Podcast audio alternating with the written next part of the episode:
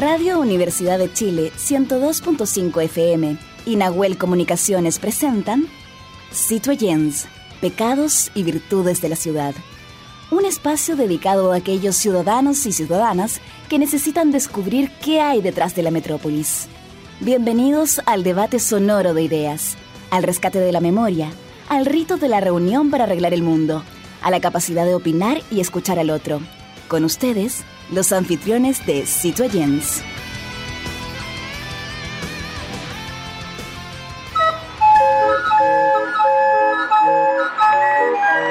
Radio Universidad de Chile y el programa Citoyens, Pecados y Virtudes de la Ciudad presentan Conexión Patrimonial, Sonidos de la Geografía Humana, segunda temporada un microespacio dedicado a valorar nuestros tesoros humanos y sus oficios patrimoniales y que son parte de la memoria viva e histórica de nuestro país. Este espacio cuenta con el financiamiento del Fondo Regional de Difusión del Ministerio de las Culturas, las Artes y el Patrimonio, Fondar 2023. Muy buenas noches, ciudadanas y ciudadanos, bienvenidos a un nuevo capítulo de Conexión Patrimonial Sonidos de la Geografía Humana.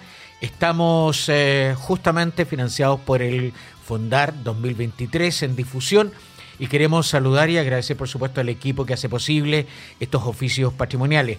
A Fabiola Mancilla en la producción, a Matías Carrera, eh, a Igor Lepe en el diseño Ángeles Potorno, en el sonido Camila González y en la producción periodística Nosmeli Rodríguez. Estamos en el capítulo número 4, ¿no es cierto? Verónica Araya Parra. ¿Cómo, ¿Cómo está Jaime Lepe? Oiga, un placer estar nuevamente una semana más en nuestra conexión patrimonial, en nuestra Radio Universidad de Chile, la 102.5 FM, la radio que piensa, para que nos escuchen todas las semanas y puedan compartir también cada uno de estos capítulos de Conexión Patrimonial donde estamos, mostrando, ¿cierto?, a nuestros auditores y nuestros seguidores oficios tan hermosos como el que nos corresponde hoy día.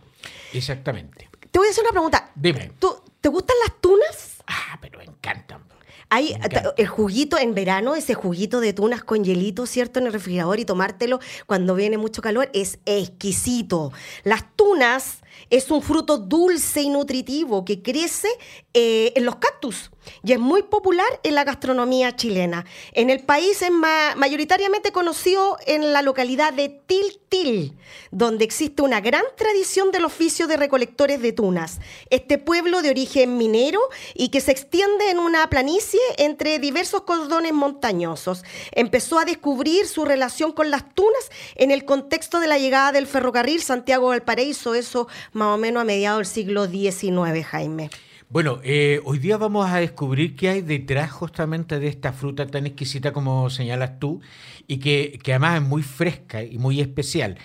Y vamos a conversar con alguien que ha dedicado gran parte de su vida justamente a hacer posible que nos llegue esta rica fruta a nuestras mesas. Sí, así que queremos decirle a nuestro señor director que haga pasar a sala, ¿cierto? Y podamos aquí conversar y nuestros auditores también lo puedan escuchar y ver también después en nuestras redes sociales a don Javier Carvajal Pizarro. ¿Cómo está don Javier Carvajal? Un placer estar acá con nosotros en Radio Universidad de Chile y en nuestro programa Conexión Patrimonial. ¿Me escucha? Sí, la escucho. El placer es mío. Gracias, don Javier, por estar con nosotros. Oye, te cuento, Jaime, que don Javier nació en Punitaqui, eso en la cuarta región, y en el año 1947, y llegó a Tiltil en el 48. Pero él dice que toda su vida ha estado vinculado con la recolección, con, la, eh, con el tema de las tunas, ¿cierto? Así que lo primero que me gustaría preguntarle, don Javier, eh, ¿Usted desde qué edad específicamente empezó con su familia, comenzó a trabajar en el tema de las tunas? A trabajar, a trabajar, bueno, de los 15 años ya casi cortar bien seguido todos los años. Y ya a los 14, 13 también ayudábamos a los mayores. Y así sucesivamente, pero ya de los 15 se empezó a trabajar más firme, ya un poquito más hombre. Usted cuando me habla con, como, con más personas, ¿es su familia la que trabaja? ¿Toda su familia trabajaba en esto? No, no nosotros éramos ocho hermanos y de los ocho, seis ya trabajamos cosechando tuna. Ya. Cosechando en la cosecha. Porque éramos muy numerosos, así que había que trabajar y era, y era donde se veía en la temporada un poquito más de plata. Ah. Más debido a eso, había que hacerle empeño a eso, Mm. a, a la tuna. Pero, ok, perdón. No, no. eh, eh, quiero, que, quiero que hablemos, don Javier, de las destrezas, porque uno imagina en este fruto que es muy delicioso una vez que uno le saca, ¿no es cierto?, esa primera capa, pero esa capa tiene, tiene muchas espinas y, y uno tiene prejuicio ahí con el tema de las espinas. ¿Qué, qué destrezas se requieren para justamente eh, sacar adecuadamente bien esta tuna?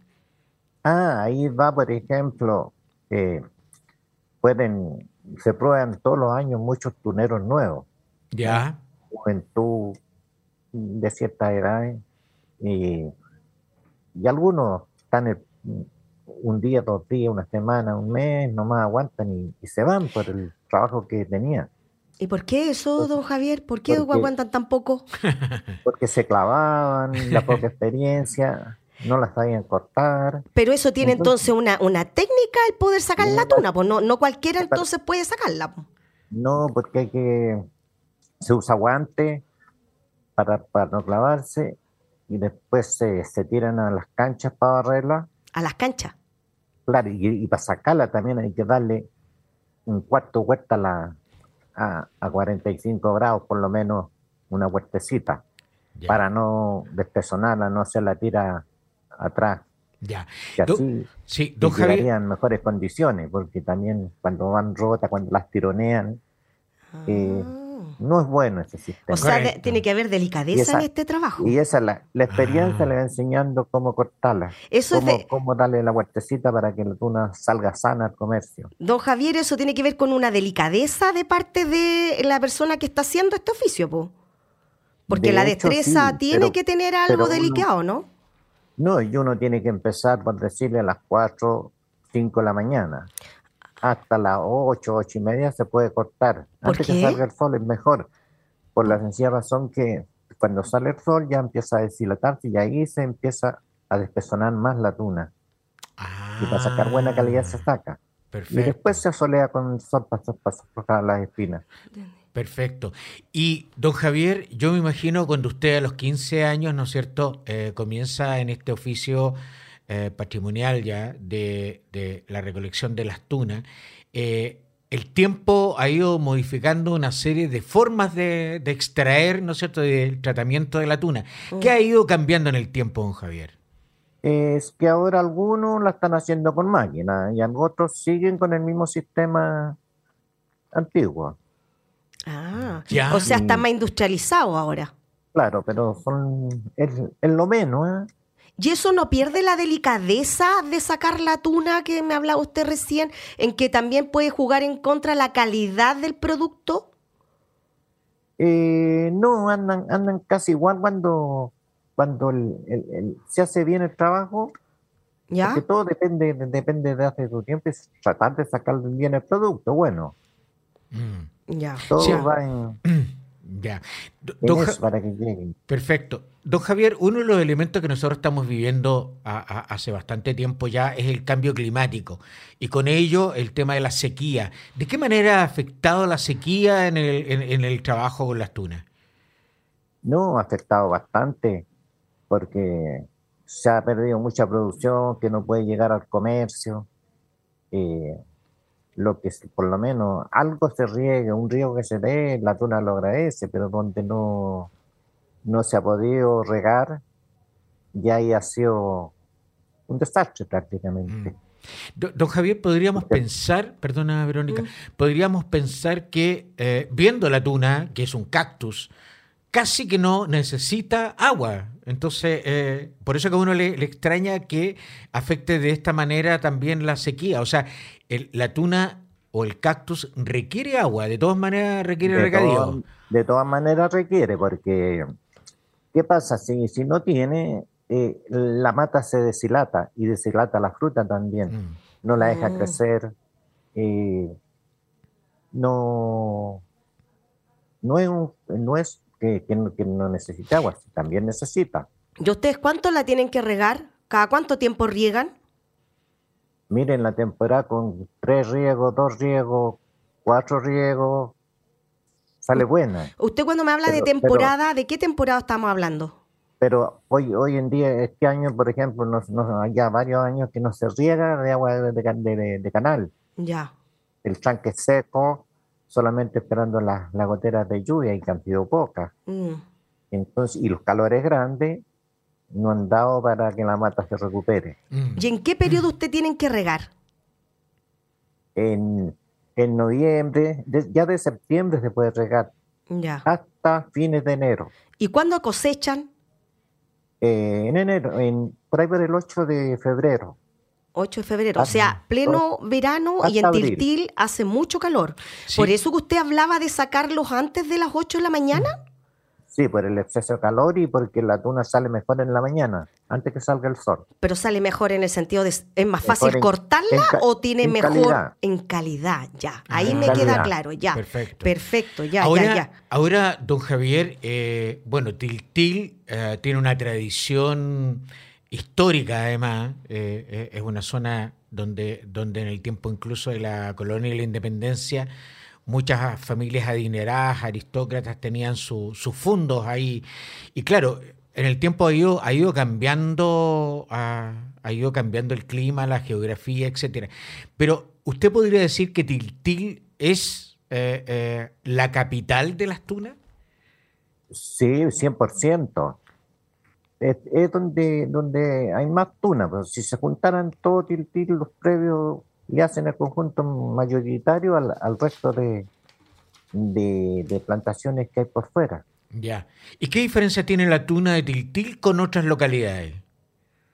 Es que en otras localidades también el, el exceso de agua la hace, la hace más grande también y, y la cáscara más gruesa. Y al último puede haber un fruto muy Mm. bonito, pero la cantidad de para servírsela no es tan grande, porque la cáscara es muy gruesa. Don Javier, usted cuando me habla de la cáscara me está hablando también que tenemos diferentes especies de tunas. ¿Hay distintas especies? No, no, la misma fruta y lo que influye mucho los riegos también. A eso va, a Ah. hacer, a hacer cambio. El, riego hace el cambio. Mira. Ahora, ¿podría, don Javier, producir daño tanto el exceso como la falta de agua? Es lógico eso, el Ya. exceso eh, le bota matas de tuna, Mm. la, la, la, la producción puede ser muy bonita, la cáscara gruesa, es un poquito más desabría, menos dulce, Ah, O sea, la cáscara tiene que estar más delgada para que sea más dulce. más delgada y es, es la que se considera más dulce, uno la ve y tiene Ah. bastante dulce. Está bueno, está bueno, Está bueno saber. La, próxima vez que vamos a La Vega, Sí, pues hay que saber, vamos, pues. vamos a saber al tiro. Hay que cortarla. po. Hay que cortarla, Hay que cortarla, sí, obvio. obviamente. Espérate, espérate, que me queda dando vuelta algo que, que no le pregunté al principio, eh, don Javier, disculpe. Cuando usted me habla que su hermano y usted a los 15 años comenzaron a trabajar en esto, eh, ¿ustedes trabajaban para otra familia o su familia tenía eh, el- los tunales? No, no, no, nosotros éramos muy numerosos, pero teníamos que trabajar para subsistir nosotros. Nosotros le trabajamos, a- ten- éramos apatronados en ese momento. Ya. Ya. Oiga, don Javier, nosotros escarbando por ahí, eh, nos hablaron de la técnica del barrido. ¿Usted nos puede explicar en qué consiste esa técnica del barrido? Sí, mire, el, el barrido se hace con dos escobas. Eh, primero se hace una, un- un- un- se limpia el previo abajo donde va a barrer la cancha de tuna, que entonces uno le esparrama paja de trigo abajo. Ah, ya. La paja, paja de trigo, le hace una cama, y ya hoy en día se pone una malla también, las mallas de estas de kiwi, ¿Mm? Ya. se ponen, se ponen encima de la paja. Y ¿A eso se le llama eso- cancha de tunas? Cancha de tuna, y eso le Ah. editan machucarla para no barrerla en pleno suelo. Ya. Ya, Había que hacer canchas blandas. ya para que no se golpeen. Perfecto. Se usaba la paja abajo, había una malla hoy en día, y se barre con dos escobas. Y la- las escobas duran hasta cierto punto nomás de barría, por ejemplo. Pueden barrer 150 cajas nomás. Y ahí ya se gastaron un poquito y hay cambio de escoba. Estamos hablando de la escoba tradicional, la que conocemos todos, o tiene una No, no, no. característica Es distinta. una, es una escoba especial, Ya. de, de rama más larga.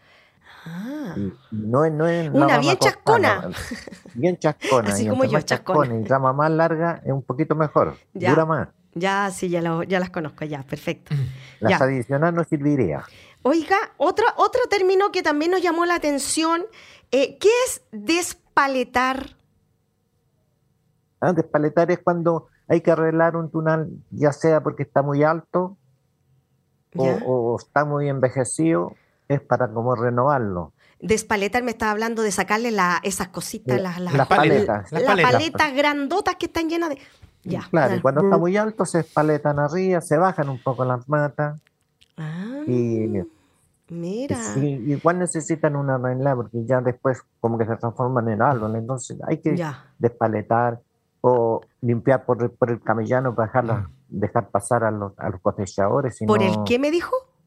se juntan las matas una con otra, Ya, entonces también hay que abrir camino y el- eso, sacar paleta, ya, sacar penca de tuna, llamemos, este es paletal, ya. Ah, de paleta, porque es perfecto. paleta de tuna que se saca. Perfecto. Ya, perfecto. Don Javier, eh, nosotros sabemos que muchos de los productos, gran parte de los productos agrícolas de nuestro país eh, han sido un, ingreso importante para la economía nacional y se han exportado. En el caso de la tuna, nosotros tenemos este producto de exportación o solo se consume en Chile.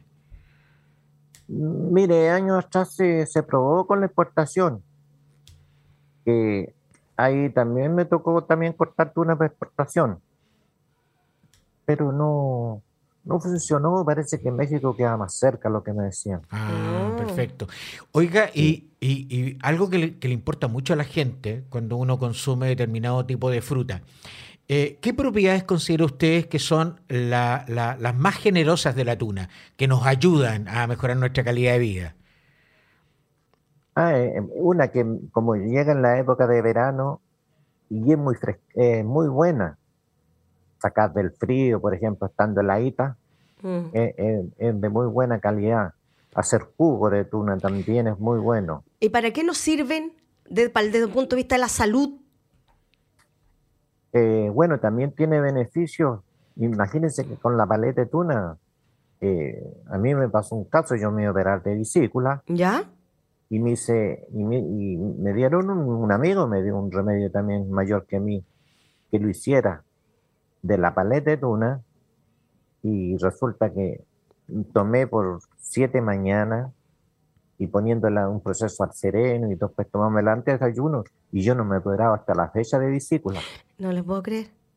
y Mira, me pasó ese está bueno, está bueno ese dato. Ah, está muy Y bueno. Igual ese- te lo recomiendo a cualquier persona porque a mí me pasó, entonces lo, lo, lo recomiendo. Qué bueno. Don Javier, consulta, eh, ¿cómo podemos nosotros definir o encontrar una, una tuna de primera y de segunda calidad? ¿Cómo nosotros, las personas que no trabajamos y no conocemos el tema de la tuna, si vamos a comprar, cómo yo sé que esa, esa tuna es de primera y esta es de segunda calidad? ¿Cómo podemos identificarla? Ah, porque todas se venden que son de tiltil, po. Ah, pero resulta que ya, primero, sí, pues que es el problema. Todos nos dicen de tiltil, pero en realidad a lo mejor no todas son de tiltil. no, ahí ya, eh, por ejemplo, eh, ver que la cáscara sea, sea un poco delgada, porque Tiene que es ser muy gruesa, Ya, tiene que ser y- y el verde sabor, si la- o media rojiza. Porque hay no, algunas que son como media amarillita, amarilla. amarillas. Eso Sí, también verdoncitas, y, o sea, se pueden comer de distintos, de distinto color. Ajá. Bueno, aquí estábamos. No la roja roja, ya la roja roja Ah. ya se pasó un Ah, poco. ya, ya, Ah, perfecto, ya. perfecto, ya. O sea, mientras más Comiéndose verde. en la, en la temporada Ya. precisa, es muy buena. Ya. Y fuera, y fuera de la temporada, don Javier, de diciembre, el verano, que se empieza a cosechar, ¿no es cierto?, a producir, ¿hay alguna otra o una segunda temporada en que se pueda aprovechar la tuna también? Sí, al- al- como le digo yo, si hubieran los riegos también daría la famosa inverniza, que le llaman. ¿Qué es eso? Y la, y la inverniza esa, esa se termina la, la temporada y ya en, en- en cuatro meses más empieza ya a salir la otra. ¿Qué es eso Pero- inverniza? La tuna inverniza es, es el mismo fruto, pero se le llama inverniza porque esa, esa se cosecha más verde. ¿Ya? Eh, ¿Y en qué es- fecha? Ya no en febrero, po. No en febrero, esa la vienen sacando ya en ab- abril, de agosto para adelante, de junio, Junio. pueden ir saliendo. Ya. O sea, viene del invierno más o menos, está en el Claro. periodo invernal. vienen en invierno. Ya. Correcto. Oiga, don Javier, eh, bueno, yo me imagino del año 48 que usted llega a Tiltil, que ha vivido ahí, ¿no es cierto? Eh, ¿Alguno de sus hijos o, o- o de los descendientes de su familia siguen esta tarea de las tunas con la tradición patrimonial esta? Y de mi, de mi hermano, no, pero ya viene otra generación. Eh, por ejemplo, ya nosotros también crecimos, los formamos. Eh, yo todavía corto tuna, sí, ¿eh? Ya. Ya, pero mis hijos no cortan tuna, ya. debido, debido a que, bueno, el estudio lo hizo Y por otros hacer otra caminos. cosa, Claro. buscar otros caminos. Correcto. Pero usted es bien reconocido en la zona, pues. Usted Sí, parece que es una de las personas más importantes e influyentes del tema tunero ahí en Tiltil, ¿no? Sí, al menos me conocen todos, he pasado con muchos amigos cortadores de tuna. ¿Usted capacita a muchas personas? Eh, no, poco porque los que llegan así, ya bueno, le da un par de palabras como lo hagan y lo hacen, ¿no? ya. Oiga, Y ahí, Don Javier, eh, eh, las distintas personas que trabajan en, eh, en este oficio patrimonial de, de- de la extracción de tunas, ¿están agrupados? ¿Tienen alguna organización, sindicato, en algo así? no, nada. Ya, Eh, cada uno juntan su grupo, por ejemplo, de ayer 12 así, 14 ya. trabajadores y ya independiente total. Don Javier, ¿y cómo se regulan los precios al mercado si no están asociados? ¿Cada uno pone un precio? ¿Un No, regateo? no, no. Ahí no podría contestar la pregunta porque eso, esa ya es de parte patronal. Como ellos venden el producto, Pero tiene Oh. que ver también con un tema de sueldos, po. En el caso de ustedes, Ah, ¿cómo regularizan y controlan que se les pague a ustedes por esa obra de mano lo que corresponde? ¿Cómo Ah, fiscalizan no, eso? eh, en eso no hay regulación, pero más o menos todos los tuneros ya casi los ponemos de acuerdo también a cómo Ya. está pagando en tal parte. Entonces va la cosa pareja. Ah, eso no perfecto, ya. O sea, ahí sí ustedes se agrupan y dicen, ya, no nos pueden pagar menos que esto. No, no, no menos que eso, sino también va viendo cosas, eh, facilidades del tunal donde está, si hay un tunal difícil, y, y- y le dan un poquito, pagan un poco más. Pero la ¿Qué cosa cómo, cómo eso, va eso bien en no- eso. ¿Cómo eso, don Javier, tunales difíciles? ¿Qué diferencia tiene un tunal con el otro? ¿Qué, ¿Cómo difíciles? Por ejemplo, puede haber un tunal en una lomita de cerro, Ah, donde la extracción sale más lejos para la cancha. Eh, Ah, el tunero trabaja un poquito más y bueno, también les pagan un poco más. eso tiene que tener mucha destreza física, entonces. Sí, y ahí, Ya. por eso no ha habido problema, no habría, para sindicatos no da para eso. Ya, no daba sindicato. Oiga, No, oiga, porque sí. es una que está bien pagada también. ah, considera. qué bueno, qué bueno. Eso Ya. es importante. Pero, pero son temporeros, o sea, es una temporada, Temporero. claro, una. Pero les ha permitido poder ellos crecer también dentro de su localidad. Usted ha podido subsistir y alimentar a su familia, ¿cierto? ¿O ha tenido que hacer cosas complementarias? Sí, no, en la temporada ayuda mucho al mismo sueldo. Ya. Entonces, y también ella lo hace crecer un poquito en eso. Oiga, don Javier, y cuando usted no está en plena temporada de tunas eh, durante el resto del año, ¿qué, eh, ¿a qué se dedica usted o la, o la gente de Tiltil? Bueno, al menos yo sigo trabajando en el fondo, haciendo otros trabajos, eh, todo relacionado con lo agrícola. ¿no? Ah, ya. O sea, su, Porque siempre su trabajo área. en una en un fondo fondos agrícolas. Perfecto. Perfecto. ¿Qué es lo que, qué es lo que, perdone, perdone la pregunta, pero ¿qué es lo que es más fuerte? ¿Las aceitunas o las tunas en Tiltil? ¿Qué la lleva? La llevan más la- las tunas. Ya. Ah, En, cuanto a producción, eh, la lleva más que la aceituna. En la aceituna hay menos cantidad. Ya. O sea, hay hay menos mucho- lugares de cultivo de, de aceituna. Hay aceituna y tuna, ¿eh? Ya.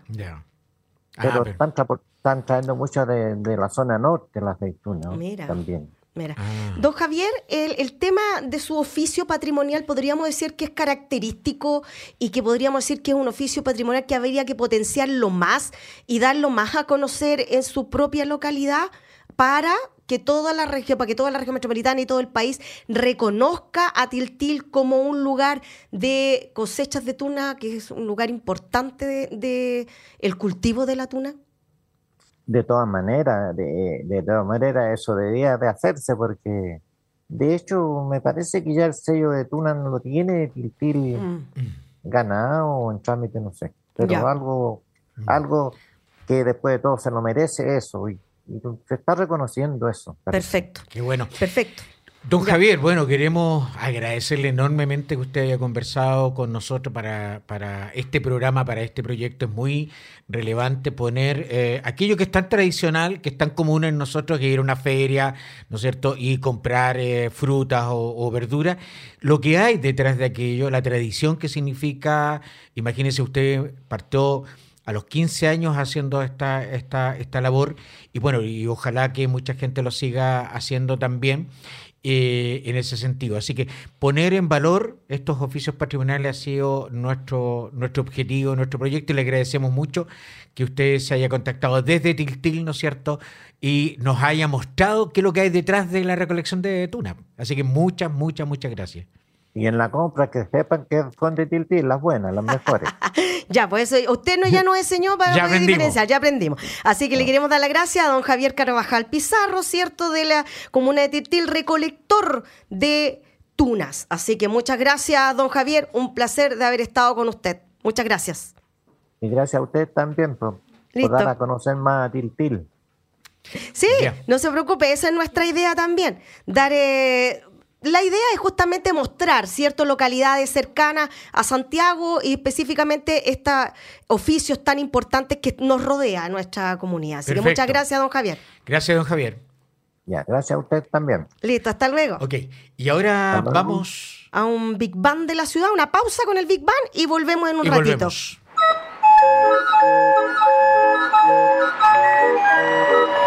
Universidad de Chile y el programa Citoyens, Pecados y Virtudes de la Ciudad presentaron Conexión Patrimonial, Sonidos de la Geografía Humana, segunda temporada.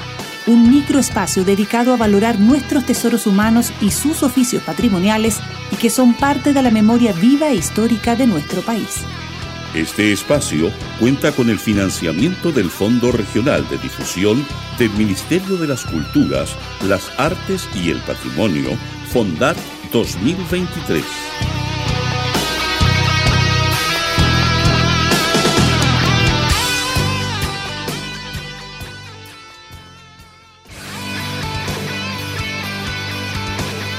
En la Plaza de Abasto todo puede suceder, porque es un lugar de encuentro con las ideas, los mundos y los personajes de la ciudad.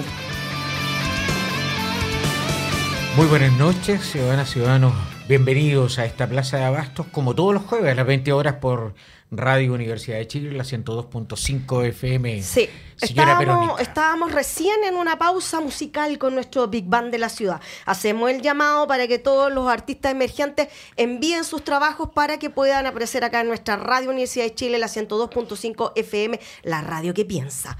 Eh, Jaime, La pregunta es, a dos días de tener una fiesta nacional, ah, así, de salir a pasear con la familia, disfrutar todos estos lugares hermosos que nos depara tanto Santiago como el resto del país. así es.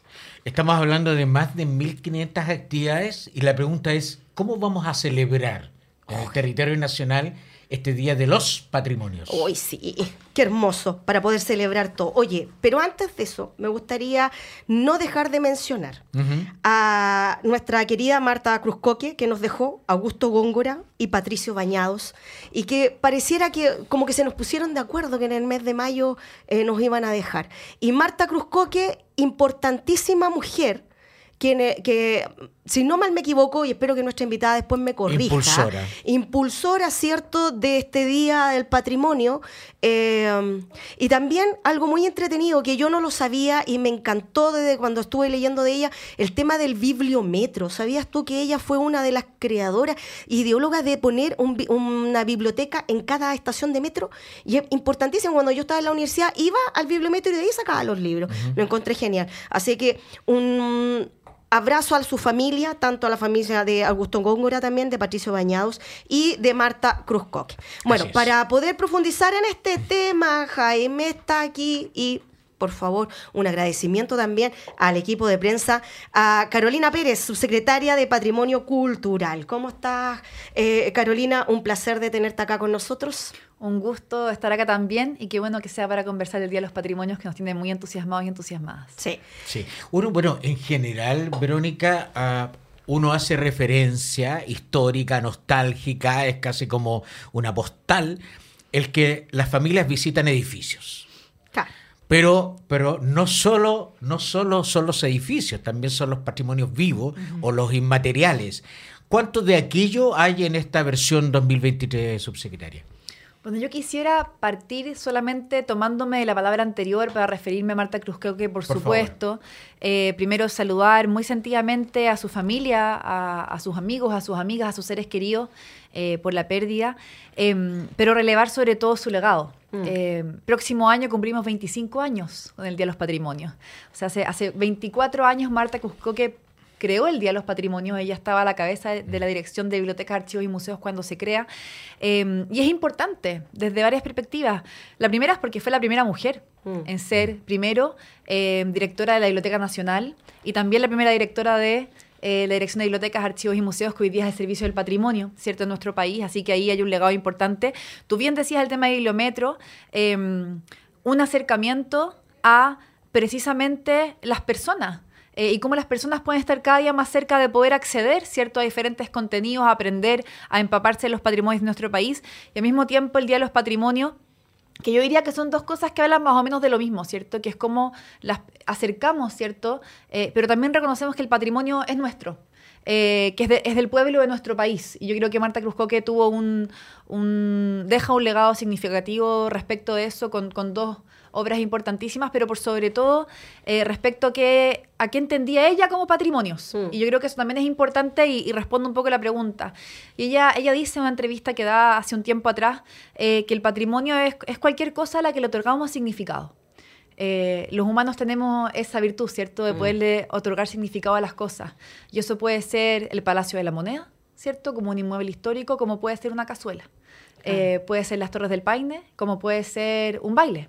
¿Cierto? Eh, que es parte de nuestra tradición. Y eso es lo que celebramos en el Día de los Patrimonios, ¿cierto? Celebramos todo lo que entendemos. Em, cuando uno mira la definición de patrimonio o patrimonio cultural, tiene que ver con el legado que le deja una generación a otra y cómo eso va perdurando en el tiempo. Eso es nuestra cocina, Mm. Eh, esos son los, inmuebles que se abren también, que son parte de nuestra historia, son nuestros barrios, ¿cierto? Que cuentan historias también, son los objetos, ¿por qué no decirlo? Por ejemplo, que se traspasan de generación en generación. Los, álbumes familiares son también patrimonio de la familia, ¿cierto? Son la historia. Así que el Día de los. Patrimonios tiene eso, eh, que es abrir espacios a la ciudadanía, que es tener actividades y también... Eh, celebrar y festejar nuestra historia y las historias de nuestro país? Bueno, nosotros en, en nuestra primera parte del programa, claramente nosotros trabajamos un, tema patrimonial, ¿ah? ¿cierto? Con nuestro proyecto de Fondar trabajamos eh, oficios patrimoniales. Y esta semana justamente estábamos conversando sobre el tema de las, los tuneros. ¿Ah? Un oficio que... Que no son las estudiantinas. No son que las también le llaman los tuneros. Claro, estos son los tuneros, la gente que recolecta las tunas, este fruto tan dulce y rico que, nace en Tiltil y que nosotros queremos poner en valor justamente este oficio, los oficios patrimoniales en todo el país. Pero, ¿por qué, subsecretaria, el tema de del patrimonio, no solamente de los edificios, sino como estos oficios patrimoniales, que tienen que ver con estos tesoros humanos vivos, ¿por qué no los hemos podido eh, dar a conocer de mejor manera? ¿Por qué la ciudadanía no los tiene como referentes? ¿Por qué la ciudadanía, los niños en el colegio, por qué no se le hace un, dentro de su actividad académica, en un ramo, estudian el tema de los patrimonios o el tema de estos oficios patrimoniales? ¿Por qué tenemos que eh, encontrarnos como nosotros, en un medio de comunicación que empiece a investigar esto y queremos darlo a conocer? ¿Por qué, por qué nosotros y por qué no desde el Estado, en que el ciudadano esté más informado en esta área? Yo creo que es una pregunta interesantísima, creo que tiene varias aristas. Eh, cuando uno habla de educación patrimonial, habla, por ejemplo, eh, de poder caminar por la ciudad y que te expliquen lo que estás viendo, que es algo súper básico, ¿cierto? Decir, este edificio es importante porque aquí pasó esto. Eso sin duda alguna repercute en que la gente lo cuide, porque uno cuida lo que siente propio, ¿cierto? Uno, cuida, uno cuida las cosas por las que siente afecto. Em, pero también tiene que ver creo yo, con lo que tú también mencionabas, que son los oficios. Eh, ¿qué, dice uno cuando habla de oficios patrimoniales? Generalmente son oficios que son muy antiguos, que están traspasados generación en generación. Usted hablan de, los y las tuneras, pero eh, yo, si me ocurre, por ejemplo, la gente que hace carpintería de Rivera en diferentes lugares de Chile, eh, o las alfareras de Quinchamalí, Santa Cruz de Cuca, em, y efectivamente hay diferentes cosas que ponen en peligro esos oficios patrimoniales y esas historias. Em, voy a referirme, por ejemplo, a, las alfereras de Quechamelí y Santa, Cruz de Cuca, porque son un buen ejemplo. Eh, fueron aceptadas, ¿cierto?, en la lista de salvaguarda del patrimonio cultural y de la UNESCO el año pasado, lo celebramos junto a ella. Eh, em, y eso es importante porque lo que hace es obligar al Estado eh, a generar programas y trabajos de salvaguarda. ¿Qué significa salvaguardar un patrimonio cultural como es un oficio? Es, por ejemplo, entender eh, intersectorialmente que influye en que ese conocimiento pueda traspasarse de generación en generación y no muera. Mm. ¿Cierto? Que, persista en el tiempo. Y ahí hay varias cosas. Por ejemplo, y eso la hemos visto con las alfareras en, y alfareros, porque siempre mm. uno dice mujer y aquí nos pasa al revés con el tema de la paridad. Eh, hay, alfareros también, son menos pero existen. Y yo digo siempre alfarera y el rollo un señor me dijo, ¿y alfarero? pero disculpe, le dije, tiene toda la razón. Eh, eh, hay varias cosas. Por ejemplo, el tema médico. Nosotros hoy día trabajamos con las alfareras y alfareros eh, en, lo que todo, todo lo que es lo kinesiológico, porque efectivamente trabajar con GREA tiene un impacto en las manos y el cuerpo en general. Trabajamos también con el Ministerio de Medio Ambiente. Cuando uno habla eh, de este tipo de oficios patrimoniales, bueno, hay que, hay que salvaguardar y hay que resguardar que estas personas sigan, por ejemplo, accediendo a la materia prima. ¿Cierto? Que es la arcilla. Em, hablamos también, por ejemplo, de toda la dimensión laboral, eh, porque efectivamente los oficios son un trabajo. Eh, y la gente vive de eso, ¿cierto? Por lo tanto, hay que buscar cómo potenciar eh, em, la comercialización, ¿cierto?, de la diferente artesanía en nuestro país. Yo siempre he pensado, y, y, es un poco triste decirlo porque creo que estamos al debe como Estado en eso, en que qué importante sería que en general en los diferentes hogares de nuestro país estuviesen las artesanías de Chile presentes, que fuese algo mucho más accesible, ¿cierto? Mm. Eh, eso también es poner en valor. O sea, es, que esté en las casas de las personas, es que la gente la sienta como propia. Yo creo que ahí hablamos de esa dimensión de educación patrimonial que es muy profunda. Y lo segundo que quería decir em, es que nosotros, de hecho, hace muy poquito lanzamos, eh, la semana pasada lanzamos em, los diálogos participativos, eh, un, ejercicio de participación respecto a dos políticas culturales que nos parecen importantes. La primera es la, política de educación artística y la segunda es la política de educación patrimonial. Eh, lanzamos unos diálogos en conjunto con el Ministerio de Educación em, y ahí, claro, se busca ver qué significa la educación patrimonial. Por ejemplo, la gente que hace mediación de los museos también hace educación patrimonial. La gente que hace tours, por ejemplo, por las ciudades también hace educación mm. patrimonial, eh, pero también cómo eso se desarrolla en las escuelas. Y nosotros sí estamos convencidas y convencidos de la Subsecretaría de Patrimonio Cultural que la educación patrimonial es fundamental para conocer nuestra historia, es fundamental para que la gente que quiera saber sepa que es tan importante, ¿cierto?, aprender de, nuestras historias, los oficios, etcétera, eh, pero también es fundamental para la convivencia democrática, porque son en los espacios patrimoniales como los museos, las bibliotecas y también los espacios urbanos, ¿cierto?, que son parte del patrimonio donde la ciudadanía se encuentra donde la ciudadanía puede ser distinta, diversa entre sí, donde puede eh, disentir ¿cierto? Eh, entonces, cuando nosotros hablamos de, educación patrimonial, también hablamos de una educación que es para la democracia, eh, porque es reconocer nuestra historia. Cuando hablamos de educación patrimonial, por ejemplo, hablamos de eh, la historia de los trabajadores y trabajadoras de Chile. Mm. tenemos grandes ejemplos.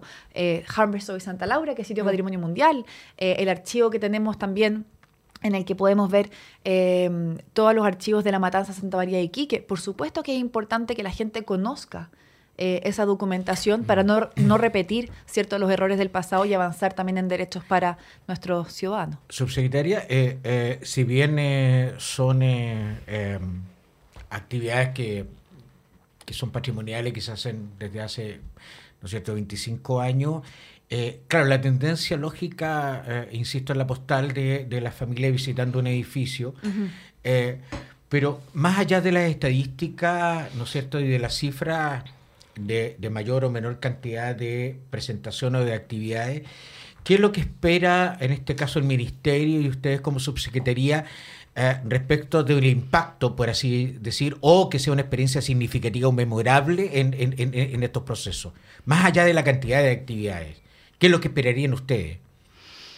Yo creo que hay, dos quizás objetivos que uno se pone. Yo creo que el primero es el, ciudadano. O sea, esta es una fiesta de la gente en nuestro, que vive, que habita en nuestro país.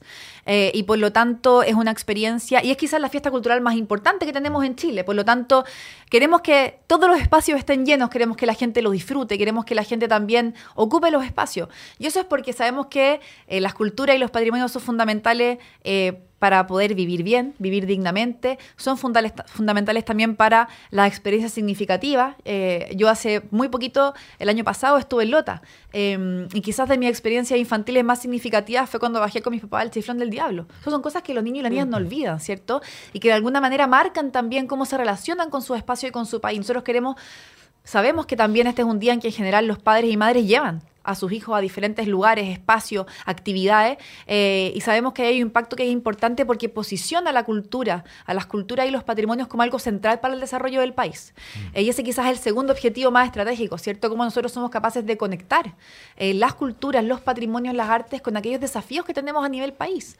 Por ejemplo, respecto a las desigualdades. Cuando uno habla de desigualdad educacional, este es un espacio que es gratuito y es para todas las personas que están en Chile. Mm. O sea, da lo mismo de donde uno venga, uno puede ir a un espacio que está abierto, uno puede acceder a una actividad, siento que es completamente gratuita para cualquier persona de nuestro país que quiera visitarla, que quiera aprender algo nuevo. perdón, subsecretaria, disculpe.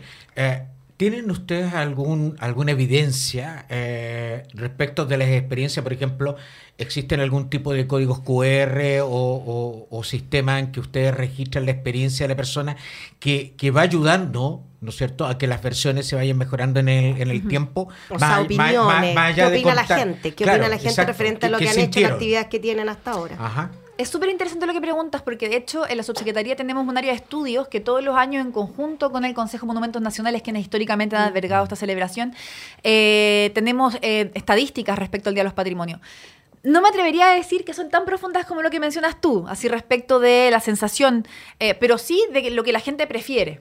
Mm. y que es interesante porque además hemos vuelto, esta es, la primera versión del Día de los Patrimonios post pandemia que es completamente abierto, sin mm. aforo, o sea, también hay que celebrar, ¿cierto?, que podemos estar realmente afuera, eh, que no fue el caso el año pasado, todavía teníamos algunas pequeñas restricciones. Eh, y en esa estadística, que encantaba de repente venir otro día a conversarlo porque son interesantes, tiene que ver con aquellas actividades que la gente más prefiere. Yo te diría que históricamente la gente en Chile le gusta igual acceder a esos espacios que están cerrados. Es importante, o sea, eh, el, Palacio de la Moneda es un espacio que no, está abierto, ¿cierto?, para que la gente vaya y lo recorra en cualquier mm. momento. Se ofrecen tours, etcétera. Pero este es un momento en que la gente puede entrar a muchos lugares que no sabe cómo son por dentro y que camina todo el tiempo. Y eso, claro, no es todo lo que uno entiende por patrimonio, pero claro que es significativo desde el punto de vista del acceso y eso es algo que en general todos los años se prefiere muchísimo. Subsecretaría, eh, hay algo que me llama la atención. Aquí me voy a poner un poquito pesada y me voy a poner en el otro lado de la vereda. Eh, eh, ciudadano es como medio bipolar. ¿En qué sentido lo digo? Porque claro, participa, va en masa, le gusta esta actividad, pero al mismo tiempo critica que por qué se va parte del presupuesto eh, nacional a este tipo de cosas. Lo menciono por lo siguiente. Nosotros el año pasado, o sea, en pandemia, tuvimos justamente un tema de cultura y lo titulamos La cultura hasta sin consuelo, porque pareciera que el tema cultural no estaba dentro de la política eh, gubernamental. Estoy hablando periodo de Piñera Y justamente muchos ciudadanos de los que votaron en estas últimas elecciones, eh, no tenemos para qué recordar cuáles fueron los resultados de estas elecciones, pero muchos critican justamente que los recursos se van para otro tipo de actividad en vez para cosas primordiales, según ellos, en su calidad de vida. ¿Cómo podemos decirle a esa gente que el tema del patrimonio, el tema cultural, es fundamental para la calidad de vida del ciudadano? ¿Cómo podemos decirle eso a este tipo de personas que si no cuidamos nuestra democracia, como usted recién mencionó, lo más probable es que puedan llegar a formar parte del poder de este país y a lo mejor puedan cambiar algunas cosas en relación a este tipo de actividades, ¿no? Yo creo que esa es una reflexión súper buena porque, y es algo y que también quizás va vinculado a lo que mencionaban antes respecto a los objetivos de, de también estas fiestas ciudadanas. Yo diría que, bueno, el primer objetivo evidentemente es que la gente viva mejor, esté bien, que disfrute, que goce. O sea, nunca hay que desvalorar la importancia también del ocio en la vida de las personas. O sea, eso nos hace también una mejor sociedad, ¿cierto? Tener tiempo libre y disfrutarlo. Las 40 horas del gobierno van a eso, ¿cierto? La gente eh, trabaja para vivir, no vive para trabajar, y eso es importante decirlo. Em, pero también tiene que ver con cómo nosotros situamos o posicionamos las culturas, las artes y los patrimonios como un eje estratégico en el desarrollo mm. del país. Y eso tiene que ver con su primera dimensión, por supuesto, que es que, bueno, el arte, las culturas, los patrimonios nos permiten expresarnos, nos permiten em, también ser capaces de em, ponerle muchas veces color, forma, palabras a nuestras emociones, eh, y eso es fundamental también para la convivencia en un país, ¿cierto? Que mm. seamos capaces de, em, de, trabajar eso bien. por supuesto, eh, yo siempre he pensado que las artes y los patrimonios son fundamentales para el ejercicio de la libertad. Eh, la gente siempre va a ser más libre mientras más sepa, ¿cierto? mientras más oportunidades tenga de reflexionar. Pero además de eso, esta es una agenda que está directamente relacionada a agendas primordiales de este gobierno, como por ejemplo la recuperación de los espacios públicos y la seguridad. Porque cuando un, cuando un barrio está conservado, cuando un museo está abierto, cuando una biblioteca está abierta, todo alrededor eh, cambia y funciona. Porque una muy breve, porque además una biblioteca y un museo, no solamente una biblioteca y un museo, es un espacio para el cuidado, donde los padres pueden llevar a sus hijos, ¿cierto? Y a su hija, donde eh, quienes cuidan pueden llevar a las personas mayores. ¿Y qué le podemos decir a estas personas que justamente relacionan la cultura, el patrimonio, con un tema ideológico y solamente lo asocian a un tema de izquierda? Bueno, yo diría que eso eh, dista mucho de la realidad. Eh, y diría que en general cuando uno piensa en el presupuesto que se gasta en cultura, eh, yo pienso que, cada peso que se gasta en cultura también es un peso para seguridad pública. Cada peso que se gasta en cultura también es un peso para la recuperación de los espacios públicos. Cada peso que se gasta en cultura es un peso que se gasta en educación. Em, y yo creo que, parte importante de lo que hace un Ministerio de Cultura eh, en cualquier país del mundo, ¿cierto? tiene que ver con permitirle a la ciudadanía ejercer la libertad y ejercer la democracia. muchas veces la cultura ha estado a la vanguardia de las discusiones políticas. Muchas veces han mm. sido los artistas y las artistas los que nos han adelantado las conversaciones. Lo mismo ha pasado en épocas de represión de la democracia, donde son precisamente los espacios culturales aquellos espacios que han resistido, ¿cierto?, en contra, por ejemplo, de la libertad de expresión y otro tipo de expresiones importantísimas para que cualquier democracia funcione. Por lo tanto, yo siempre he pensado que cada peso que se gasta en cultura es un peso también que robustece la democracia de nuestro país. Así que eh, yo, ese sería el mensaje que daría. Ideológicamente no tiene por qué estar asociada al tema izquierda, porque pareciera que hay algunos ciudadanos que sí la consideran así, como que los artistas están siempre desde el lado, o, escritores van del lado de la izquierda y no de la derecha, y yo creo que más para el extremo de la derecha, ¿no? Y yo creo que eso daría para otro programa, para entrar en la profundidad de por qué ciertas sensibilidades o ciertas ideas se ponen en, valor. Subsecretaria, eh, en relación a, las instituciones, que es lo más evidente que nosotros vemos, observamos, palpamos, eh, ¿qué ha ido pasando en el tiempo también con las organizaciones sociales que sí también tienen patrimonio y que sí obedecen a ciertas identidades territoriales o a ciertas geografías humanas en un momento determinado? ¿Cómo se ha ido desarrollando en el tiempo eso en relación al Día de los Patrimonios?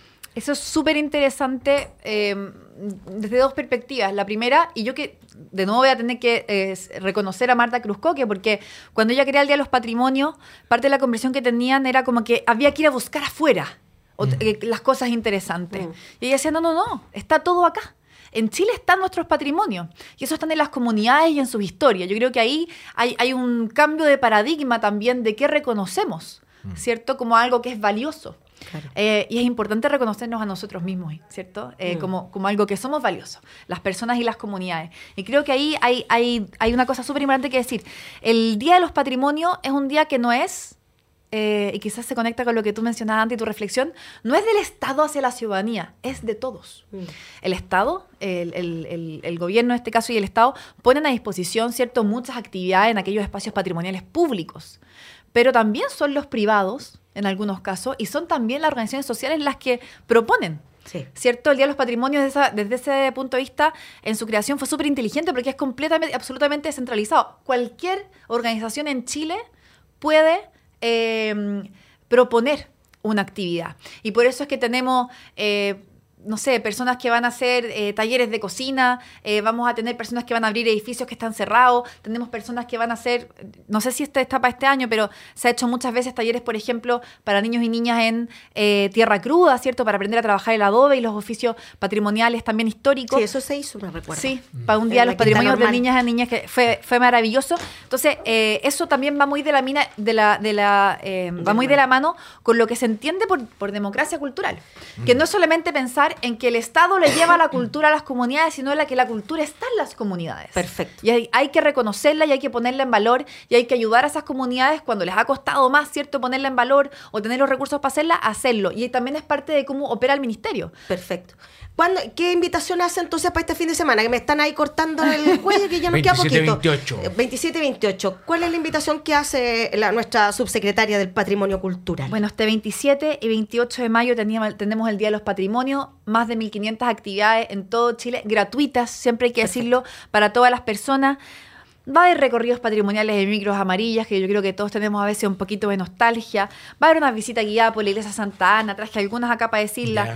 Eh, para niños y niñas eh, que son fanáticos de Tikiti Clip, no sé si lo conocen, eh, mm. yo tengo sobrinos fanáticos, en el Museo Arte Precolombino van a poner para que conozcan a los personajes de Tikiti Clip, que son puras figuras también del arte precolombino a nivel eh, nacional. Eh, para quienes les gusta Harry Potter, que yo crecí leyendo Harry Potter, es parte de mi, de mi entidad de generación. Se van a tomar el Castillo Municipal de Malcur sus personajes, así que las actividades son muy variadas y la idea es que las familias las disfruten. ¿Página web dónde está eso para que los ciudadanos lo vean? En www.dialospatrimonios.cl pueden inscribirse y ver todas las actividades disponibles el fin de semana. Listo. Solo, solo agregar, solo agregar que el Ministerio de Ciencia eh, va a tomarse la calle Morandé y que va a destacar a cinco científicas muy importante para que conozcan la ¿Desde vida. Qué hora, ¿Desde qué hora? Y sea interactivo. El domingo 28, desde las 10 hasta las 3 de la tarde. Ya, Afuera del Banco Central. Excelente, excelente invitación. Estábamos con Carolina Pérez, subsecretaria del Patrimonio Cultural. Estimados y estimadas, los dejamos invitados para que salgan con sus familias a recorrer todos estos lugares patrimoniales. Eduquémonos, busquemos esta información en las páginas oficiales y disfrutemos este fin de semana en familia. Así que lo esperamos. Muchas gracias, subsecretaria, por habernos acompañado. Jaime, un placer nuevamente. Lo esperamos la próxima semana a la misma hora, a las 20 horas. Síganos por todas nuestras plataformas y en Radio Universidad de Chile, la 102.5 FM, la radio que piensa. Un gusto, un abrazo. Nos vemos la próxima semana. Buenas que estén muy bien. Buenas noches.